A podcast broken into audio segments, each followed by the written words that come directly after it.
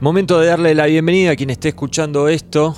Yo soy X, estoy con Cristian Ponce. ¿Cómo estás, Cristian? Muy bien, muy contento, celebrado. Festejado. Festejado, celebrado, sí. Aniversariado, aniversariado, anivers... No sé, 30 años cumplimos.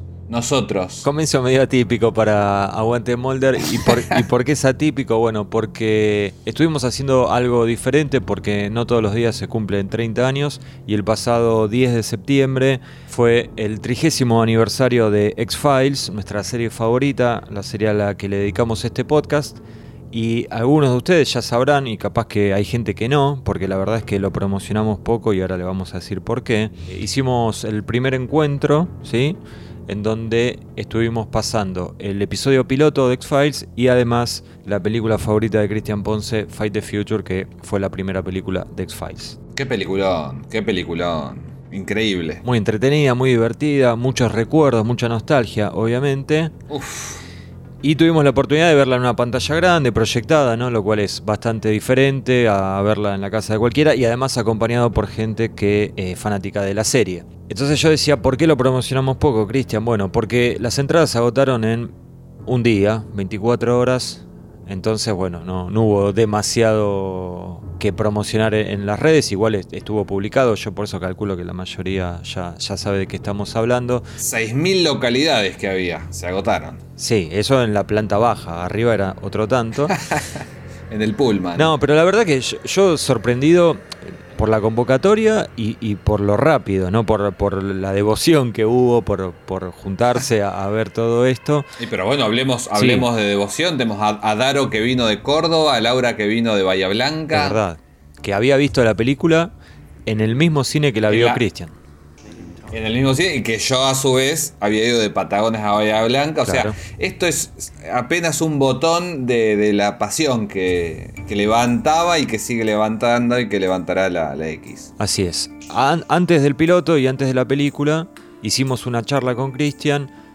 Esto se grabó en vivo y si bien ahí en el lugar tengo entendido que todo el mundo escuchó bien y no hubo ninguna queja al respecto, la grabación no, no tiene el audio ideal no tiene la calidad con la que estamos grabando esto en nuestros hogares en este momento. Digo, pero tiene el encanto, me parece, tiene el encanto del bootleg. Puede ser. De ese cassette, de ese cassette grabado en vivo, en, obras, en no sé. En cemento.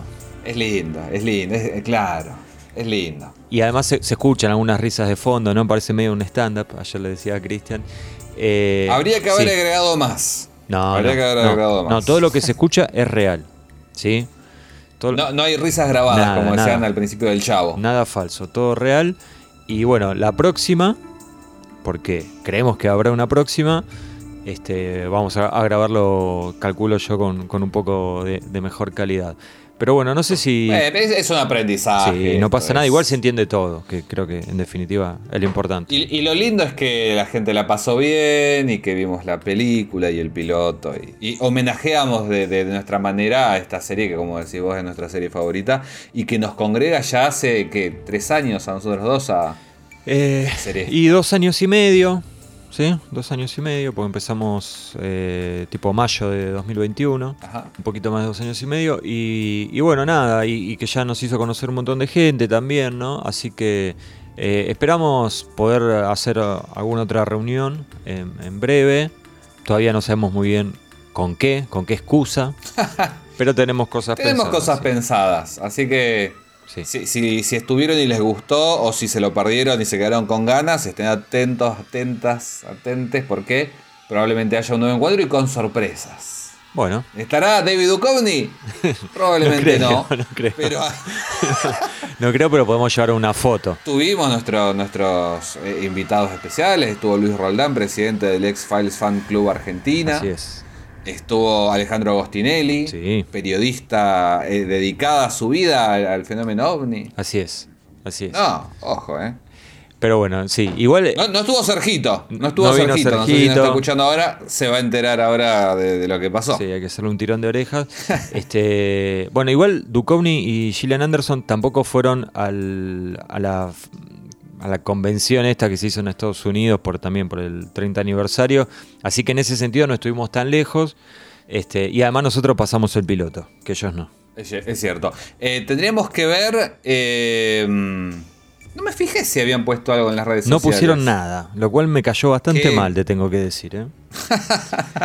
me parece un poco, un poco, o sea, yo entiendo, ¿no? Que ya está, hay gente que está en otra sintonía, están haciendo otras cosas, cada uno tiene sus proyectos. Igual no sé, viste, con todo este tema de la huelga de guionistas y actores y actrices y todo eso, no sé qué tanto pueden promocionar cosas, pero creo que una mes- Es que no promocionaban nada. No promocionaban nada, están recordando. Lo digo por la, por la convención. Pero creo que alguna mención a la serie sí podían hacer y no lo hicieron. Y me parece que no estuvieron bien. Pero igual lo seguimos queriendo, obviamente. Sí, ya está. Amigo, nosotros cerramos acá y los dejamos con lo que fue esta experiencia de Aguante Molder en vivo. Vamos.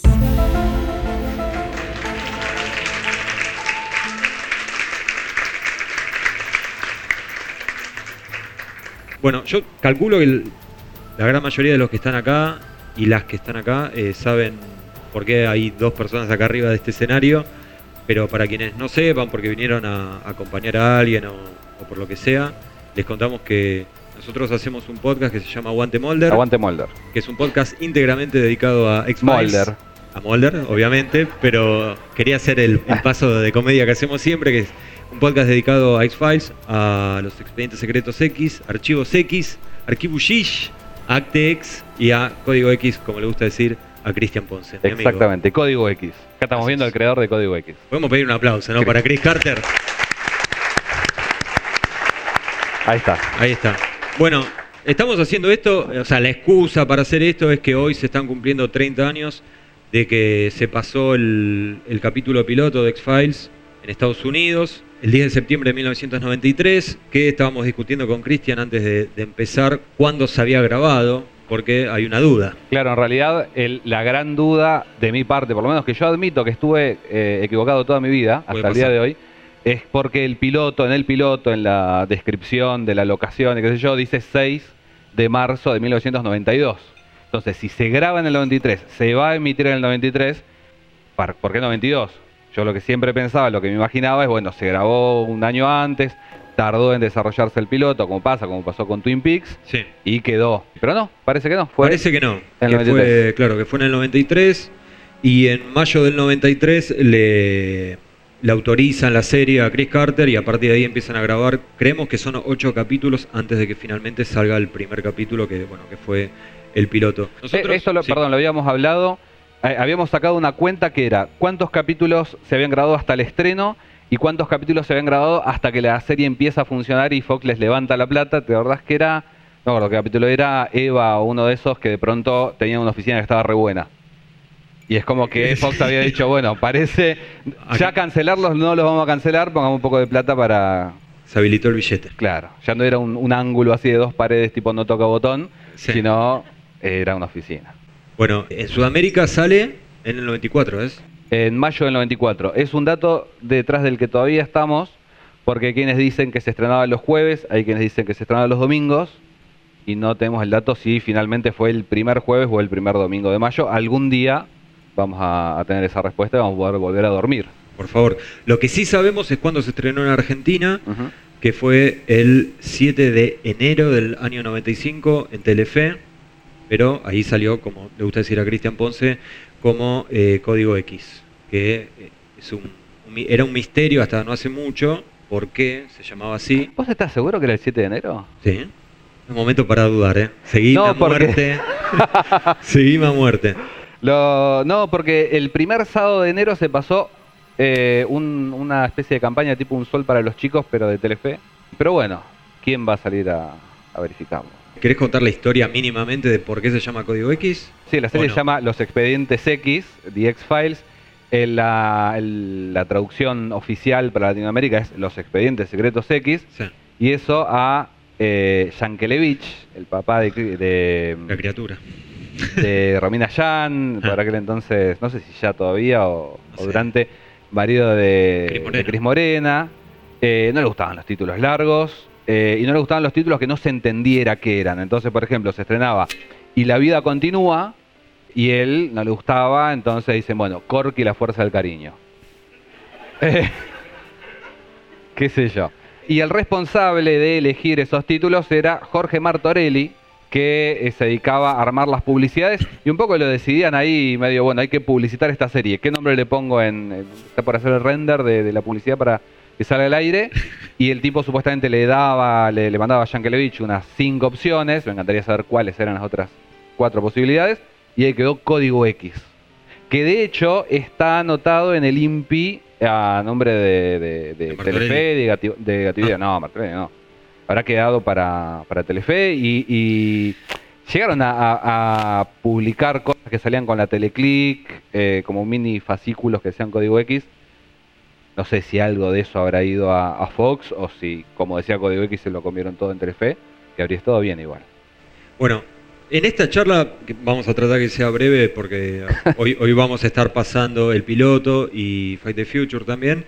La idea era más o menos contar cómo llegó a existir este capítulo porque, digamos, no fue por arte de magia. Y primero que nada, obviamente, hay que hablar de, del creador, ¿no? De Chris Carter, que eh, es medio extraño, pero el creador de X-Files era un surfer, o sea, el tipo le gustaba hacer surf y era periodista, había estudiado. Periodista deportivo, tenía una revista de surf y... Sí, escribía, creo que no era de la revista. Y mm, en un momento su compañera le dice, ¿por qué todas esas historias que solés contar, por qué no las empezás a escribir y haces guiones? Y le hizo caso, increíblemente. Y bueno, empezó a... sigue llegando gente. Y qué cómodo, ¿no? Pobre. y bueno, nada, entonces eh, empieza a circular sus guiones. Él no tenía un agente, medio como vos, un rebelde. Y empiezan a circular lo- los guiones y hasta que finalmente llega uno a, creo que era NBC, ahí como que empieza a meterse en la industria, hasta que finalmente llega a Disney, donde además de trabajar como guionista, trabajaba de, productor. Sí, yo entiendo que él entiendo que vi algo que guionó él, que era de, de, de Brad Squad, una cosa así, Sí. que era una película de esas que Disney hacía y que se andaban, después era piloto para una serie y, Claro. y seguían. Hizo algunas cosas, la mayoría de lo que escribía no salía. Este, hasta que en un momento, el momento clave, de- para hacer la corta de sus días ahí en la industria, es que hay un señor, Peter Roth, un productor, que se va, deja la cadena donde trabajaba, se va a Fox, lo llama y le dice, lo cual es rarísimo esto que le dice porque no tenía demasiada experiencia Chris Carter, le dice, decime qué querés hacer. Pero él venía de Disney, me imagino, Sí. o sea, tenían relación previa, Peter Roth, claro. claro, pero bueno, cuando se va, lo llama cuando se va Muy. Fox. Es grande, Rob Bowman. Un aplauso para Rob Bowman, ¿eh? Vamos.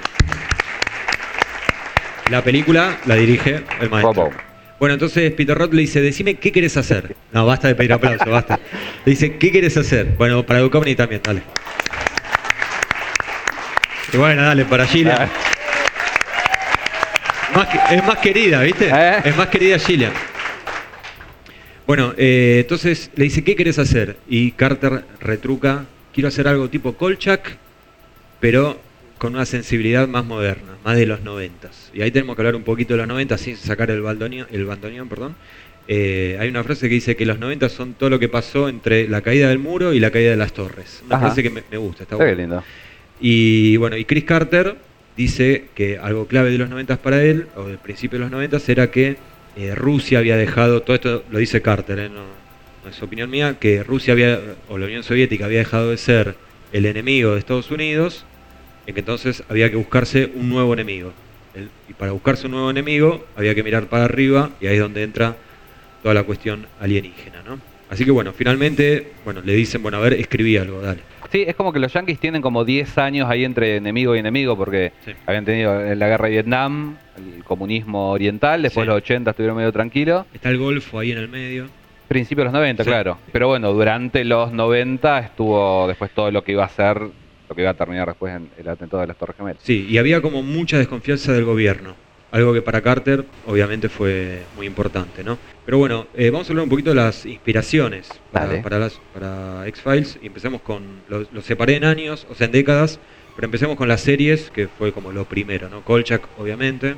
Sí, Kolchak es de los 70, son Sí. eh, Dos dos, telefilms. dos telefilms que escribió Richard Madson. El primero lo dirigió Dan Curtis, que es el que había hecho eh, Sombras Oscuras, Dark Shadows. Y es, es- es una serie justamente sobre un periodista que investiga casos extraños. Sí. Yo realmente no, no, no sé, no, no termino de encontrar nunca demasiado de la relación. Bueno, es una Eh, persona investigando casos sí. paranormales, es eso. Pero bueno, Ahí desde- después hay algunos guiños. Desde el siglo XIX hay, hay, por ejemplo, un montón de, de copias de Sherlock Holmes que, Sí. que hacían lo mismo. eh, y, y de hecho hay muchas películas y series. Pero bueno, Carter lo que lo había marcado él para toda la vida era Kolchak. Quizás el estilo también, no sé, esto que va grabando y va... De hecho, bueno, no solamente a él, sino eh, Franz Potnitz también, que después se va a sumar en la segunda temporada y que después terminó haciendo una remake de, de Claro. Kolchak que es bastante virable. Bueno, y después hay más cosas como los, los Vengadores, ¿no? Que es, es inglesa esa. Sí, Avengers. la- Avengers es, pa- para mí la ponen siempre de ejemplo como en, en lo que tiene que ver con la dinámica y eso de la tensión sexual entre Mulder y Scully, porque en realidad son, nada, medio como unos espías que, que enfrentan cuestiones así muy, muy, muy de televisión inglesa, medio rocambolescas, pero bueno, sí era, era una pareja que nunca sabías, porque por ahí a- a- arranca un capítulo y están los dos en un hotel y por ahí estuvieron, no sé, Cuando las no sé cartas. si hay menores. No quiero, no quiero hablar No. como con el podcast. Pero yo creo que siempre que refieren a Avengers es más por eso. Y además porque estaba medio de moda Avengers.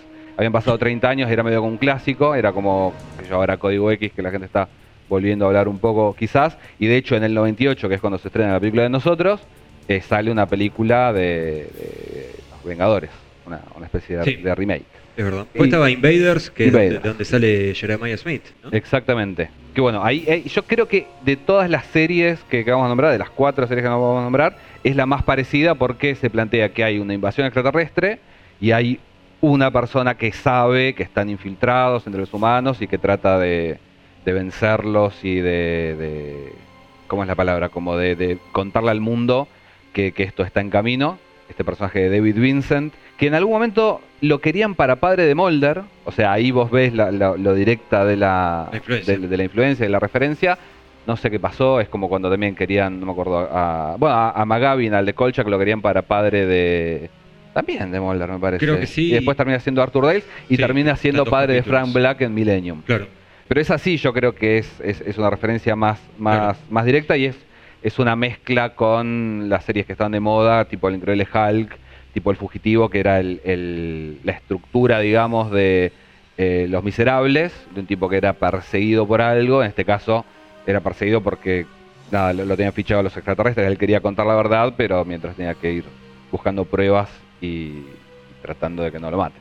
Bueno, y por último tenemos la dimensión desconocida. Esa también hay una cuestión de formato, ¿no? De ser eh, como episódica. Claro, la dimensión conocida que va del 50... De hecho, para cuando se estrena Los Expedientes X, ya había dos versiones y una película, ya estaba como súper establecido. Y ahí yo la referencia la veo más en las temporadas, ya van 40 No, no, no. minutos. Eh, la, la- la veo más en las temporadas de Los Ángeles, que es cuando, viste que siempre decimos, especialmente a esta altura, que están como muy preocupados por, bueno, es un mutante, como tratando de explicar ahí científicamente, eh, como tratando de justificar lo- los casos. Sí. A partir de la sexta temporada ya, no, bueno, sí, se repite un día, porque sí, Monday. Ese es un capítulo que está directamente influenciado por, por, por, eh, la dimensión conocida y me parece que la dimensión conocida es, es más una serie de, de fantasía que de ciencia ficción o de terror y me parece que cuando los expedientes X se va más a la fantasía, eh, incluso a una cosa más autoconclusiva en el que medio que todo vale, especialmente en la, en la sexta temporada, ahí es, me parece cuando se, se nota más la influencia de la dimensión desconocida y bueno, la temporada 11 es que hay una referencia directa en el capítulo de, de Darin Morgan. De la serie, que Ah. Mulder dice que se Sí, acuerda sí. de un episodio Sí, y que finalmente no era eh, de Twilight Zone, sino de Dusty Real.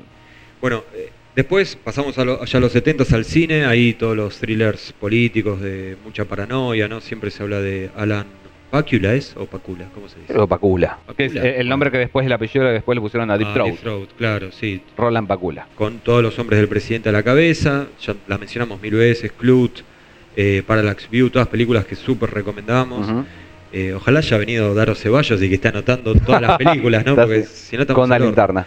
Eh, los tres días del cóndor, Sí, que bueno, eh, eh, en ese caso incluso hay un personaje que tira una frase que, que es principio de la tercera temporada, cuando el Well Manicured Man habla con Skull y le dice, claro, guarda porque te van a matar de una de tres maneras. claro. Claro, a principio de la, de, de- de- de la tercera, y ese Sí. diálogo está no directamente sacado, pero sí Casi, ¿eh? Casi. parafraseado, para, para, Parafraseado. parafraseadísimo, eso Sí. quería decir, de eh, Los Tres Días del Cóndor. Bueno, y otra película también, hay, hay varias, pero para ir resumiendo, eh, The Conversation de Coppola. Sí, todo lo que es 70 paranoia era, Sí, era pero- venía todo por el Watergate, Claro. que además en los expedientes X y ya desde capítulo 13 es cuando se habla la, la primera regresión de Mulder o de, de Little Green Men.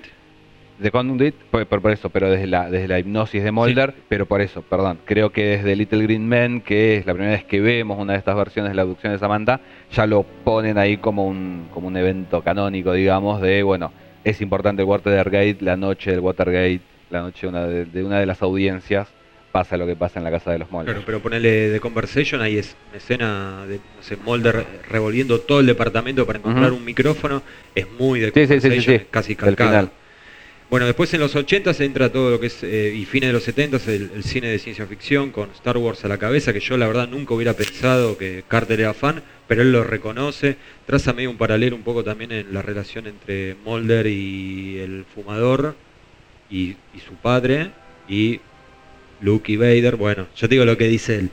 Eh, encu- en- en- encuentros cercanos del tercer tipo de, de Spielberg. Sí, bueno, ahí, ahí yo la veo más.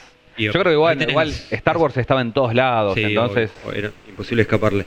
En encuentros cercanos tenés las abducciones, Ujú. tenés una familia bastante disfuncional. Él dice que el final de la séptima de los expedientes es muy similar a, al... Yo te digo lo que dice el nombre acá, No, yo pienso en, en Conduit con el nene, qué sé yo, Sí. esa me parece más... Indiana Jones y los cazadores del arca perdida. Bueno, eso sí lo dijimos, vamos el final es igual al final del piloto.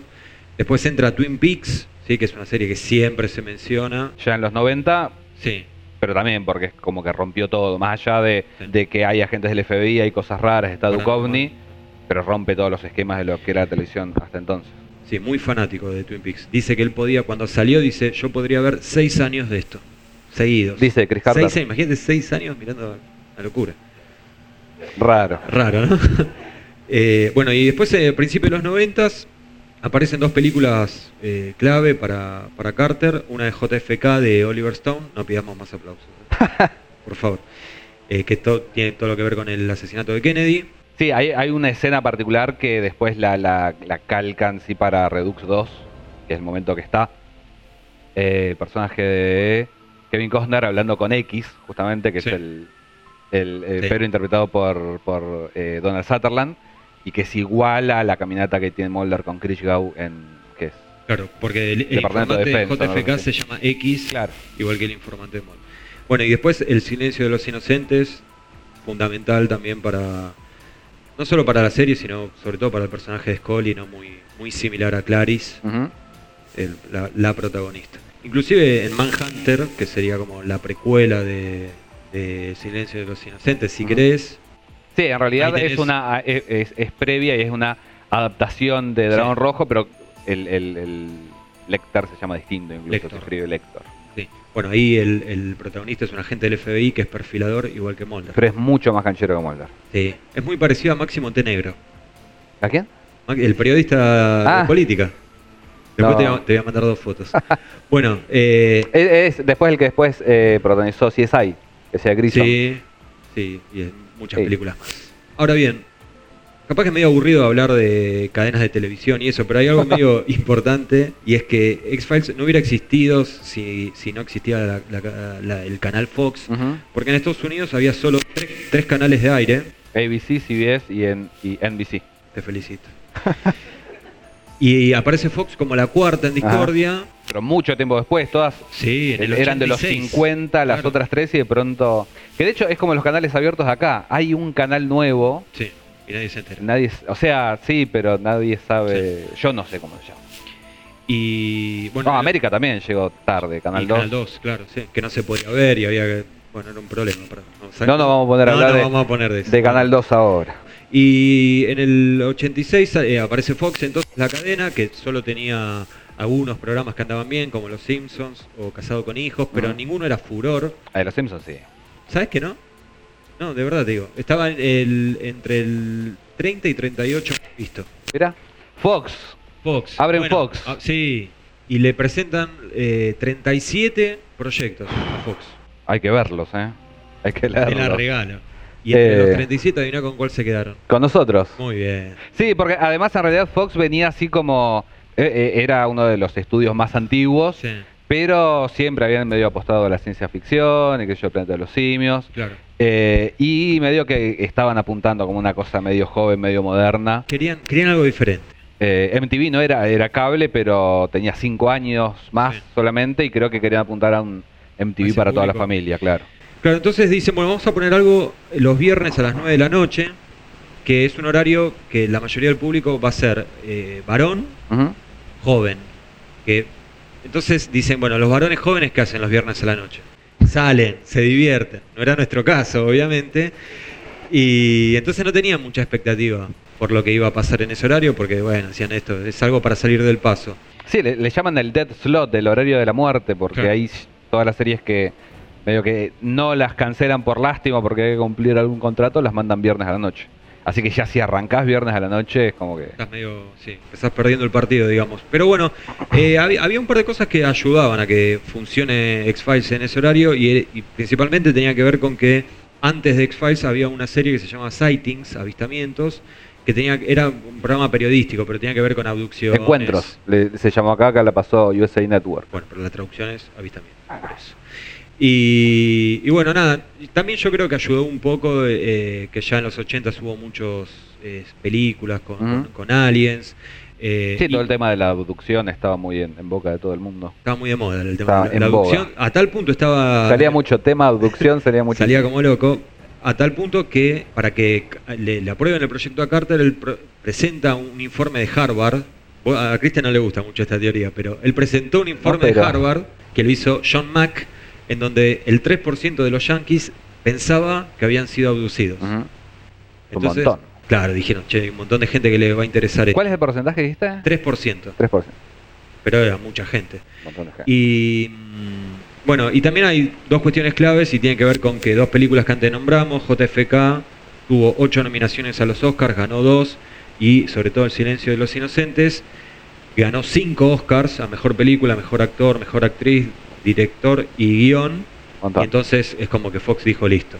Hay, Dijeron hay, que sí. hay mercado para esto, así que bueno, finalmente se, se aprobó y salió el piloto. Pero ¿Qué pasó? ¿Qué pasó? El piloto se escribió un montón de veces, ¿sí? no, no, no fue un guion nomás.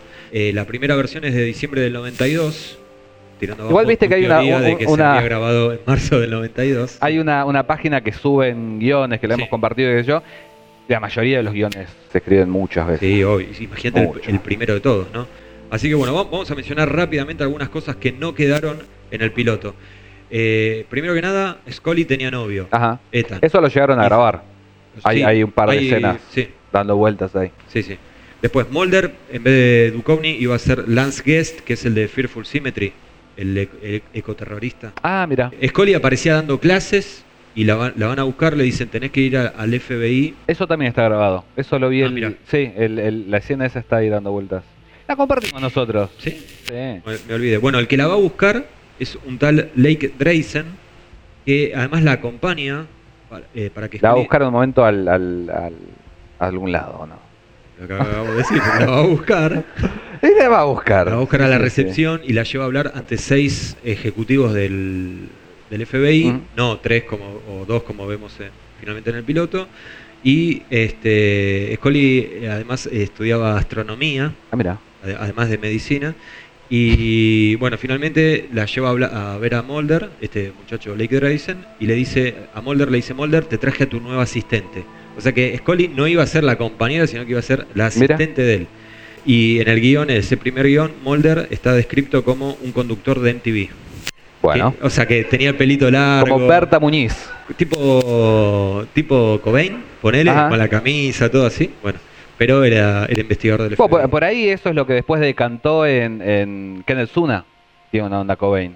Sí, el Max. Fenning también. ¿no? Max Fenning. Bueno, y perdón, y el Sí. ecoterrorista tiene una onda también. Y, sí. y finalmente, este, cuando están ahí en el, en el hotel con, con Scully en el piloto, eh, cuando Scully le muestra las marquitas esas que tenía ahí en la cintura, una escena casi triple X para lo que, era X-Files, eh, Scully le dice, cuando se entera, bueno, finalmente no, tenía nada, le dice, igual no vuelvo a dormir a mi pieza, me quedo acá. Epa. Y después se, se ponen a hablar, en un momento suena el teléfono, Scully se da cuenta que era el novio de ella, que la estaba buscando, agarra el teléfono, pero sin levantar, le dice a Mulder, yo no estoy acá, y le pasa el teléfono a Mulder. Hasta que finalmente, en el final del capítulo, esto lo digo porque no, no termina pasando, así que no spoileo nada, eh, igual, ¿no? Bueno. Scully, me siento en un show cómico prácticamente, te digo. Eh, bueno, Scully le da a Dreysen, le da un, eh, el informe final y Dreysen le dice, bueno, muchas gracias, cuando se va Scully lo, Lo tira y lo prende fuego, sí. Y Pero se- no y se- entendí, ¿Drayson era el novio de ella? No, no, Ah, no, no. me re perdí en un momento. Dreysen era el tipo un, Como un Blevins, no, más un fumador, pero con, más canchero. más canchero, con otro nombre, Dreysen. Con nombre, para empezar. Lake Dreysen, sí. Así que bueno, todo eso no pasó. Y lo que tampoco pasa, eh, o sea, llegamos a ver eh, lo que es una escena cortada, que es cuando al final Mulder llama a Scully Y le dice algo y está novio. durmiendo, claro. se- e- es medio como lo que pasa después en I Want to Believe, que parece que está Scully sola y después aparece Mulder atrás. Claro. Capaz, ojo, Eh, ¿eh? Capaz ojo. que es por eso. Así que bueno, ¿y cómo vamos de tiempo? ¿Cómo estamos? Dos horitas. Ian me dices, vamos. Bueno, vamos, vamos a cerrar acá, me Vamos, parece. cerramos acá, vamos Sí. a ver el piloto. Vamos a ver el piloto. Después del piloto hacemos un break. Refrigerios. Sí. Ahí nos dan los regalitos, los dibujos que nos hayan traído, todas las cosas. Y, Y- presentamos, vamos a hacer lo mismo, pero más corto de Sí, pero pará, pueden ir acá al lado, consumir algo, No, tomar sí, por algo, supuesto, una, por una supuesto. media luna, y después tenemos una charla sobre, más corto, un poco más corto. sobre Fight the Future. Ojalá. Ojalá. Y después Y- fue The Future. y después Fight- Versión extendida. Sí, 40. Dura 40 segundos más. Así no es. lo van a poder creer. Maestro, un gusto, como siempre. Gracias.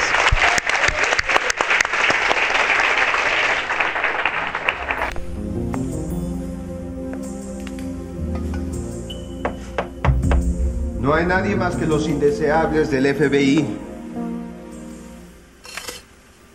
Agente Mulder, soy Dana Scully. Voy a trabajar con usted. Oh, qué lindo es que de pronto aprecien tanto el trabajo de uno. ¿A quién hizo enojar para que le enviaran conmigo, Scully? A mí me entusiasma trabajar con usted. Yo tenía la impresión de que la habían enviado a espiarme. Si tiene dudas sobre mi capacidad o mis credenciales, le puedo... Usted es doctora en medicina. Paradoja gemela de Einstein. Una nueva interpretación. Creo que reescribir a Einstein es una gran credencial. Lo que pasa es que en mi trabajo las leyes de la física no son aplicables. Pero quiero su opinión médica sobre esto. Sujeto femenino, edad 21. No hay causa explicable de su muerte. La autopsia no dice nada. Pero existen dos claras marcas en la espalda baja. Punciones de aguja o mordida de animal, descarga eléctrica tal vez. ¿Cómo anda en química? Esta es la sustancia encontrada en los tejidos circundantes. Es orgánico. No sé, ¿podría ser proteína sintética? Tal vez tampoco la había visto, pero estuvo aquí otra vez, en Dakota del Sur. Y aquí una vez más, en Texas. Tal vez usted sepa por qué la política es clasificar estos casos como fenómenos sin explicación e ignorarlos. ¿Cree que existan seres extraterrestres? Según la lógica, yo diría que no. Cuando los convencionalismos y la ciencia no tienen respuestas, ¿no debemos considerar lo fantástico como posibilidad? Lo que veo fantástico es la idea de una explicación más allá de la ciencia.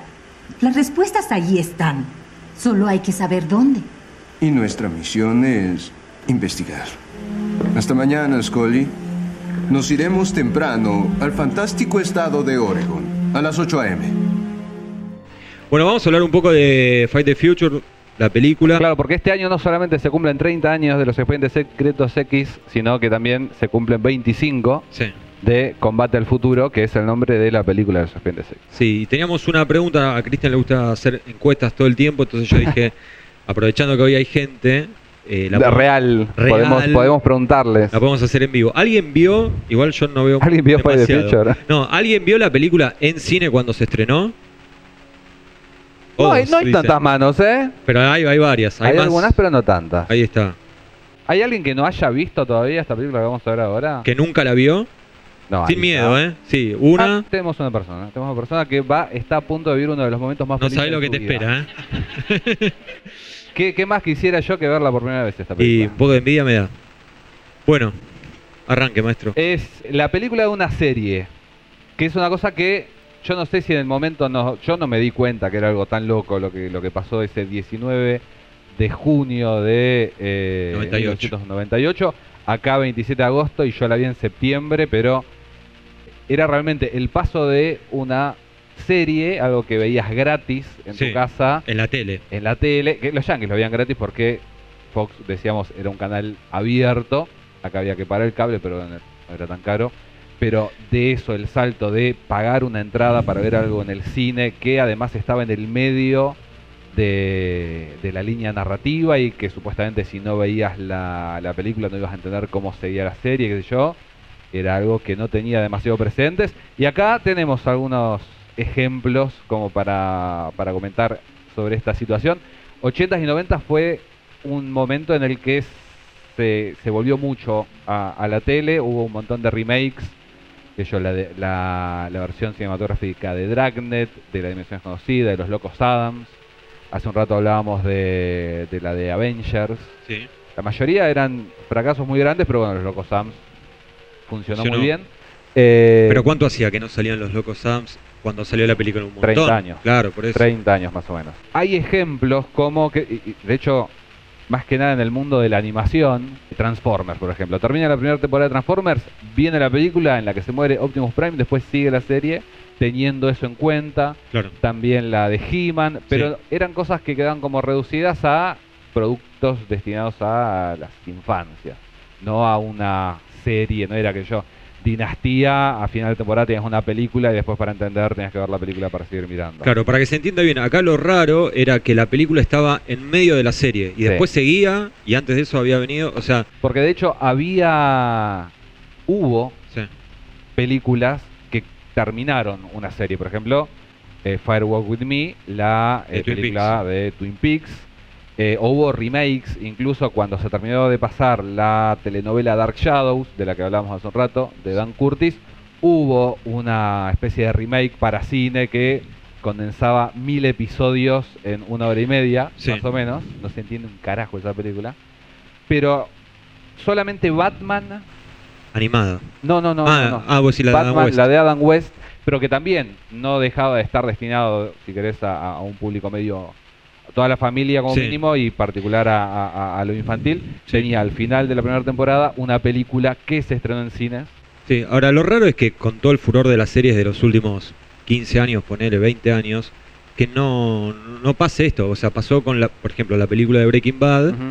Pero fue al Pero final de la serie. Sí, y fue a streaming además. Y fue a streaming además, claro. Un año después de Fight the Future estuvo la película de South Park, por ejemplo, que salió creo que- Uncut. Claro, después de la tercera o cuarta temporada, y ahí sí, incluso después cuando volvieron con la serie le dieron bola a lo Sí, que había pero pasado. acá no salió en cines tampoco. eso. No, no, no. Allá no sé. VHS no, sí, allá sí. Ah. Y de hecho hace un par de años habían hablado de que i- iban a ver unas películas de Walking Dead, que hasta yo, hasta donde yo entiendo, las grabaron y todo, pero nunca se estrenaron con el, el- el protagonista, Andrew Sí. Nichol. Y lo más loco de esto, y ya como es, es un repaso súper caprichoso este que quisimos hacer, pero lo más loco de todo es que si vamos a decir series que continúan en el mundo del cine, Sí. la más exitosa, el ejemplo más exitoso es el de Don Tonavi. Yo no sé si alguien acá ha visto Don Tonavi. No. Un montón de gente. Tu Don señora. Tonavi. Y que es una serie cuya cortina musical está inspirada en la de los Expedientes. ¿Nos, A roba- este punto nos quería robaron? llegar. ¿Nos robaron? No, una inspiración. Una inspiración. Bueno, Así que ahora- bueno, rarísimo. ahora la gran pregunta es, el hecho de tener una película en cines Qué pregunta.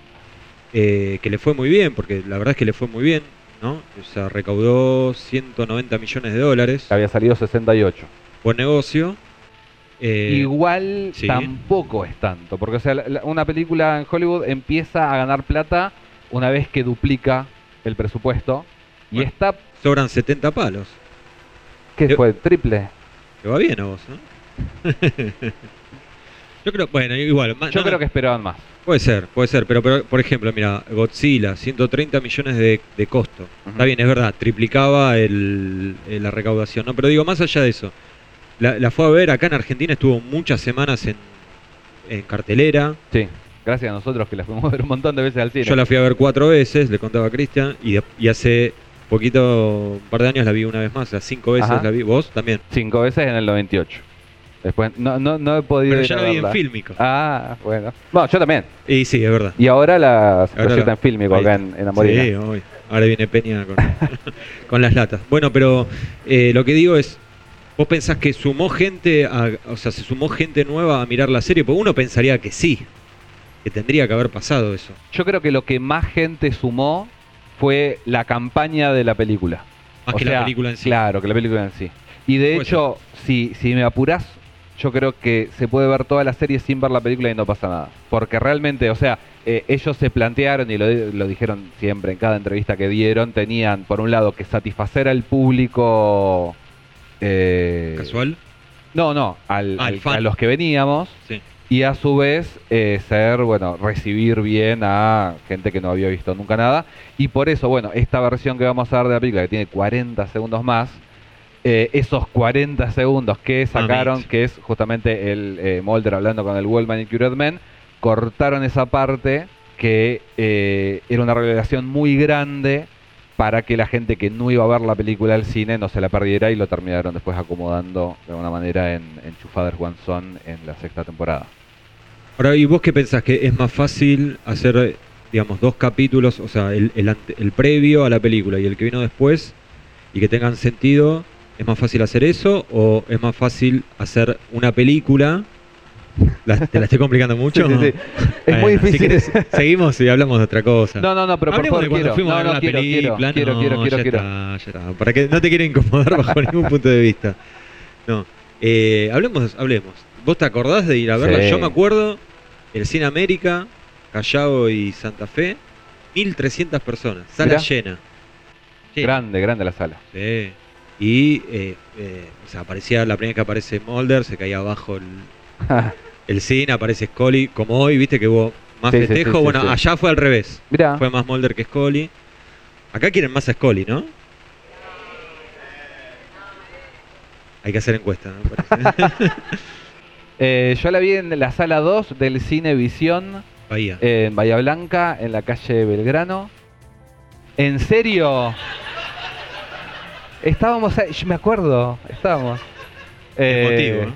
Y el momento, yo tengo el, el- el momento que fue el momento de mayor felicidad que experimenté en un cine, es, eh, y, y de no querer que la película se termine nunca, es en el hospital, vamos a tratar de no spoilar para la única persona que no la vio todavía la película, momento que hay un personaje en un hospital y aparecen otros tres personajes, ese es el mejor momento de mi vida en un cine. Ah. Después me casé igual, Ah. eh, con muchas alegrías.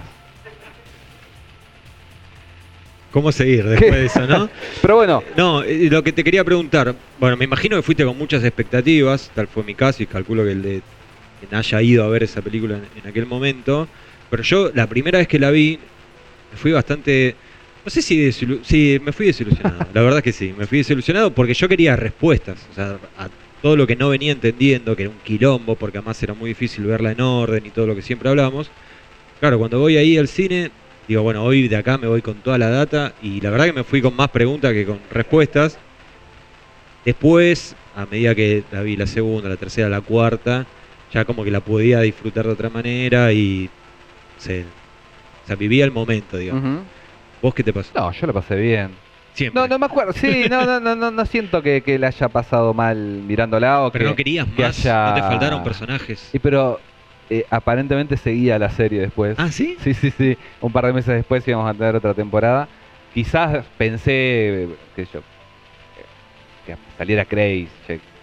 Ah, Crazy que era en esa época. Crazy. Ahora es Crazy. ¿Nadie se fue desilusionado ese día? Bueno, ¿querés vez? que nos peleemos? No sé. Uno, vamos. Nadie más. Do- allá en el fondo, dos. Bien, tres personas se fueron desilusionadas y yo. Qué bien. Comparemos con las desilusiones de Want to Believe. y tampoco me fui desilusionado. yo la quería pasar antes de fin de año, a Want to Believe, que cumplió 15 este año. Y hagámoslo. Vienen, son masoquistas. bueno, ¿faltó Krejcek? Sí, faltó un montón de gente en realidad. Pero Bueno. lo que es el núcleo duro de, de- de- del sindicato, hubo gente que nunca habíamos visto antes, como Strughold, que se lo había nombrado al final de la principio de la tercera Sí. y apareció. Esta- estas estrellas de las que hablan también en los documentales dicen íbamos a hacer una película para Hollywood y podíamos contratar estrellas y, y para ahí no son. Eh, está este bueno, Army Mueller que hace de, de Strughold, yo no lo vi jamás en una película. ya se una gran estrella. Eh, está la madre de Gwyneth Paltrow, Sí, estrella. es ahí medio de jueza. Está, eh, sí, sí, como, como líder del comité este que está analizando a ver si abren o no abren los expedientes X. Pero el que sí está eh, y que venía de ganar eh, un Oscar es Martin Landau. Sí. El otro día salió un, un podcast, el del podcast, no sé si escucharon el podcast del noruego, que tiene un nombre imposible de pronunciar, Sí. De Conspiracy Podcast, pero en noruego.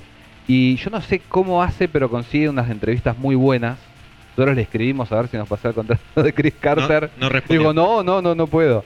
Pero bueno, ahí hay una entrevista a Sackheim, que de Daniel Sackheim, el productor, productor. del piloto y de, de la película, que un poco si se quedan con ganas de ahondar más en particularmente el piloto y Fight the Future, está bueno porque habla de las dos cosas. Y una de las cosas que dice es que David Duchovny no le tenía paciencia a Martin Landau porque estaban grabando realmente a la madrugada la escena del pasillo y Martin Landau tiene un chorizo de texto gigantesco que, que tiene que decir Y estaba grande. estaba grande y, y no le tenía paciencia a Duchovny y qué sé yo. Así que Y eso te molestó. me molestó mucho. Me di cuenta. Me di cuenta. Bueno, pero no aparece Krychek. No parece Y crack. en otro podcast que decían, pueden mandar preguntas. Yo mandé una pregunta Ah, es cierto. y pregunté, Vos casi que le casi que hablaste con Chris Carter. casi, con intermediarias, pero sí. Y pregunté por qué no aparecía Krychek. Y Chris Carter dijo que intentaron, pero que no había forma. Y después da una respuesta medio rara y dice como que habían intentado que haya un family affair, o sea, como un drama familiar en el que iba a estar involucrado Krychek. O sea, como que yo entendí como que Krychek era medio parte de la familia de Mulder, o que intentaron eso y gracias a Dios que no lo hicieron, ¿no? Bueno, en, en Fathers One Son hay algo de eso de querer hacer, Sí. haber sido Two Fathers Three Sons, porque hacen el juego con Jeffrey, con, Ujú. con Krychek. Y Eh, bueno, y están los Long Gunmen, Sí.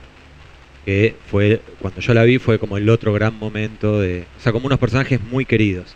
La participación no es la más memorable. Cortita, Sí. pero es linda. Eh, esta película se escribió durante cuarta temporada.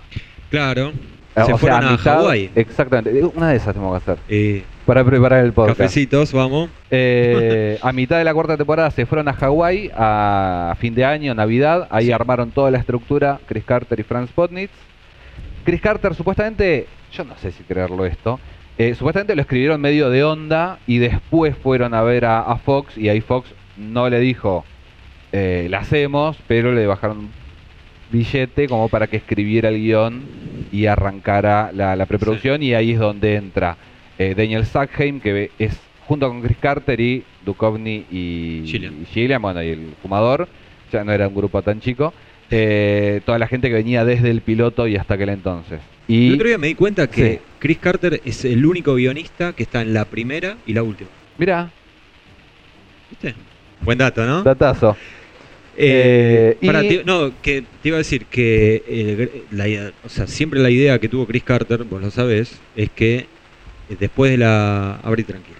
Después de la quinta temporada, que X-Files pasa a ser una franquicia de películas. Eso lo, lo han desmentido. Ah, bueno. Eso lo. Porque eso yo lo leí también en la revista esa que la das vuelta y era un póster. Que, que la deben tener varios acá también. Que ahí, ahí eso fue la primera vez que leí eso y él en algún punto lo, lo desmintió. Así que son cosas que yo no sé si de él se olvida. Yo creo que sí, Pero porque lo le- supuestamente lo leí ya- en varios lados yo. ¿no? Pero sí, no sé. No, no, no vamos a discutir por esto. Ayer no dijo nada, porque ayer se hizo el. Ayer y hoy, ¿no? También. Sí, todo el fin de semana el X-File Fest. Sí. Un montón o- de gente, un Más o de menos como esto, Un montón de bastones hay en esa foto. pero con muchos actores que ya están grandes. Estamos todos grandes, ¿no? No, no vamos a ser los boludos. Y Eh, Rob Bowman. Rob No quiero dejar, hace No. un rato lo aplaudimos. Sí. Rob Bowman que había tenido un brillante desempeño en las primeras temporadas, Sí. que de hecho era tan bueno, el director de the Future, el director de varios episodios, que además le daban a él muchas veces para dirigir los cold openings, las escenas que van antes de, de la, Sí, de la escena de créditos, y la había descosido de tal manera en 731, la segunda parte de- del episodio sí. de Leprosos y Trenes, que lo llamaron y le dijeron, bueno, vos vas a dirigir esta, esta película, y bueno, la, la, la- la volvió a, Sí. a descoser, por supuesto. Bowman dice que Carter la escribió con él en mente, como diciendo, esto lo va a dirigir Bowman, así que voy a escribir todo esto. Bowman tiene un ego tan grande. Tremendo, tremendo. Juntamos todos los egos de acá y Bowman lo duplica. Eh, Pero bueno, se lo ha ganado. de una se lo ganó, sí, también. sí, sí. Igual la película tiene mucha acción, así que en un punto Bueno, pasa habría que que, también... darle la. Sí, ellos siempre hablan de- del, del scope, del, del alcance de la película, que no, no parezca algo televisivo, si bien ya los expedientes X eh, se cansaron de decir esto de que era una película por semana y, y tenía un lenguaje cinematográfico mucho más cinematográfico que, Que la serie, sí. televisivo.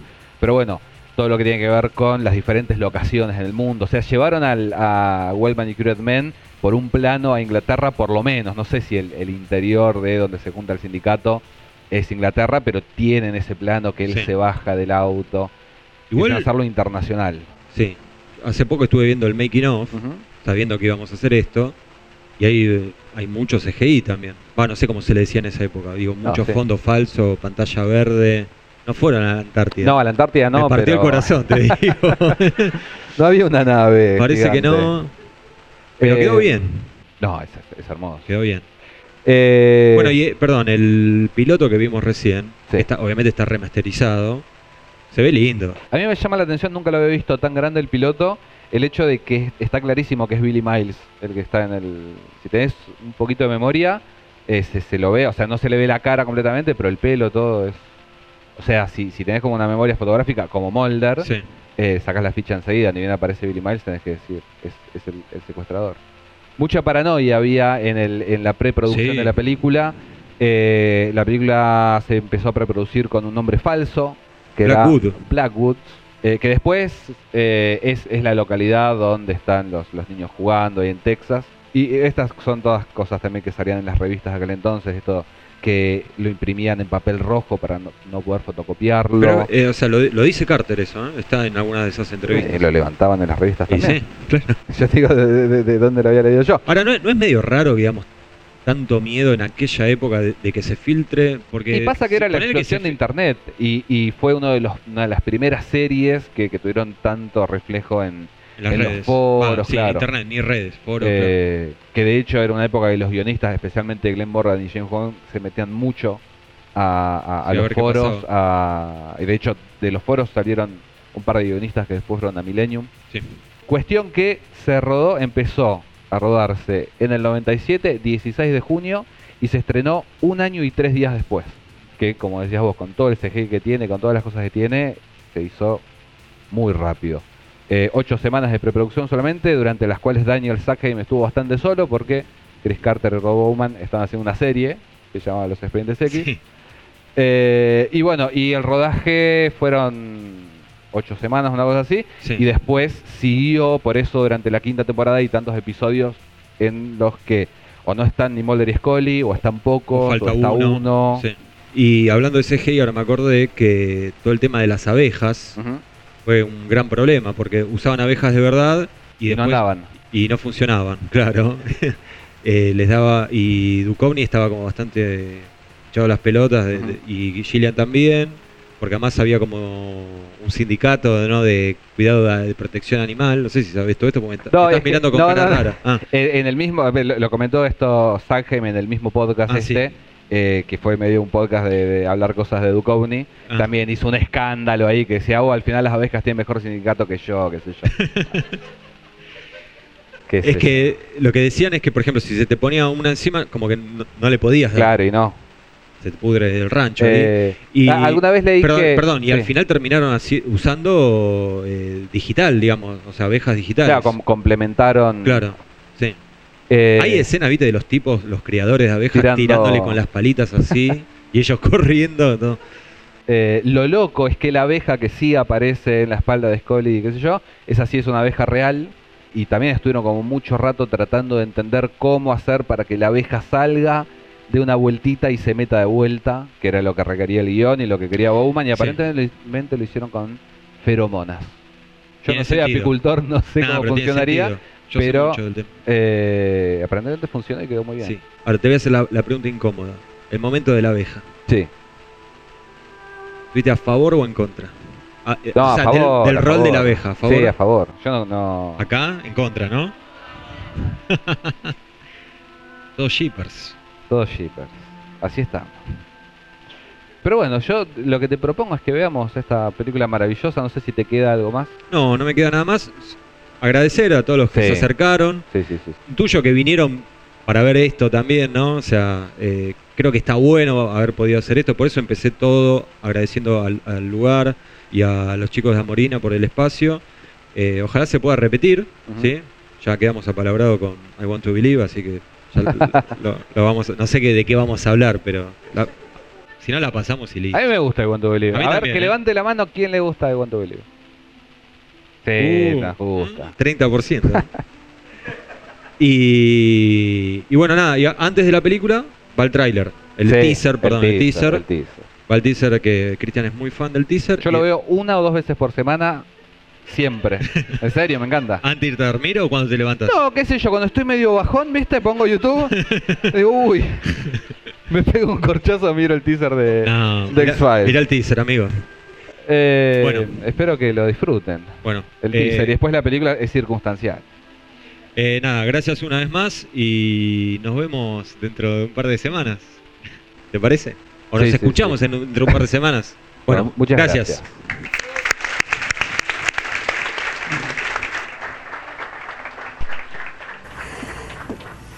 Le di a Skinner mi renuncia escrita. No puedes renunciar ahora.